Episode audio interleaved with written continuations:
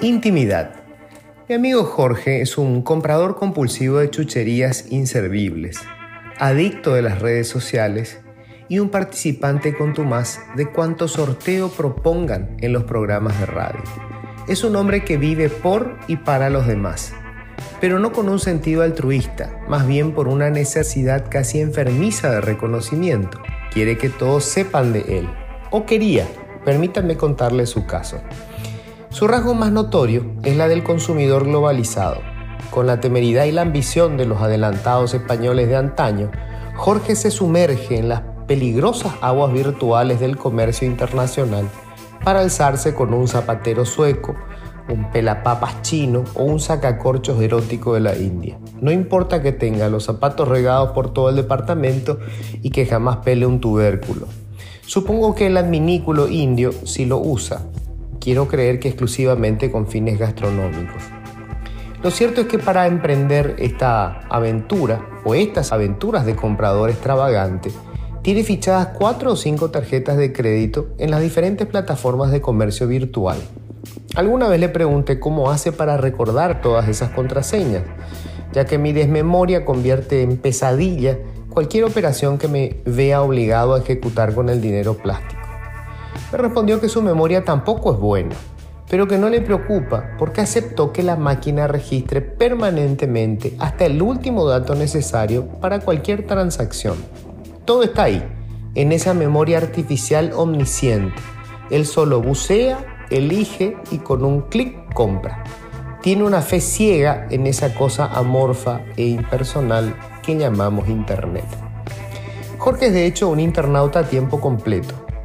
Pasa incontables horas enterándose de lo que hacen los demás según lo que vayan subiendo a las redes, los estalquea, y dando cuenta de sus propias acciones con una ristra interminable de fotos y comentarios cursis, posteos, con lo que va desgranando las horas. Desde su desayuno diario y la selección de prendas, su outfit, pasando por una galería de autorretratos, selfies, en compañía de todo aquel que haya tenido la mala suerte de toparse con él durante la jornada. Pasar cerca suyo es terminar atrapado en el registro virtual público.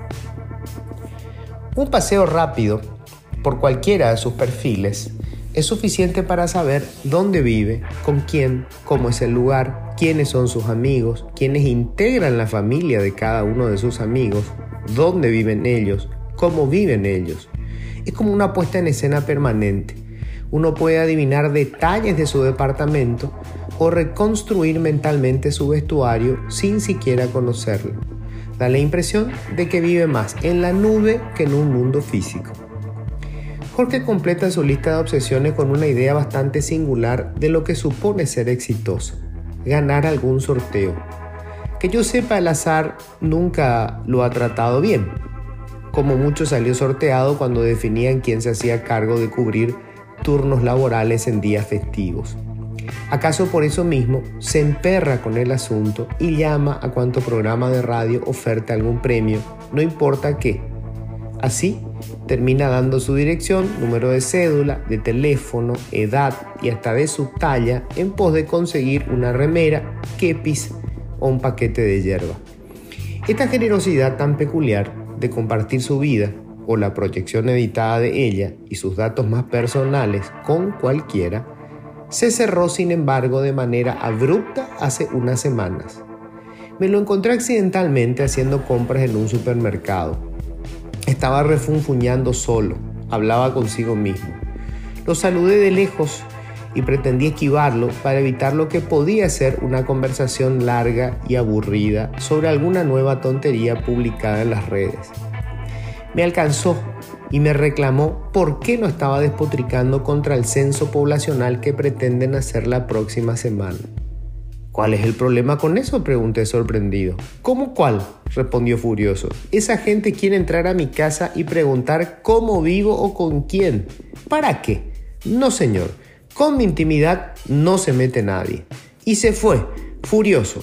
No sin antes hacerse una selfie conmigo y subirla a las redes.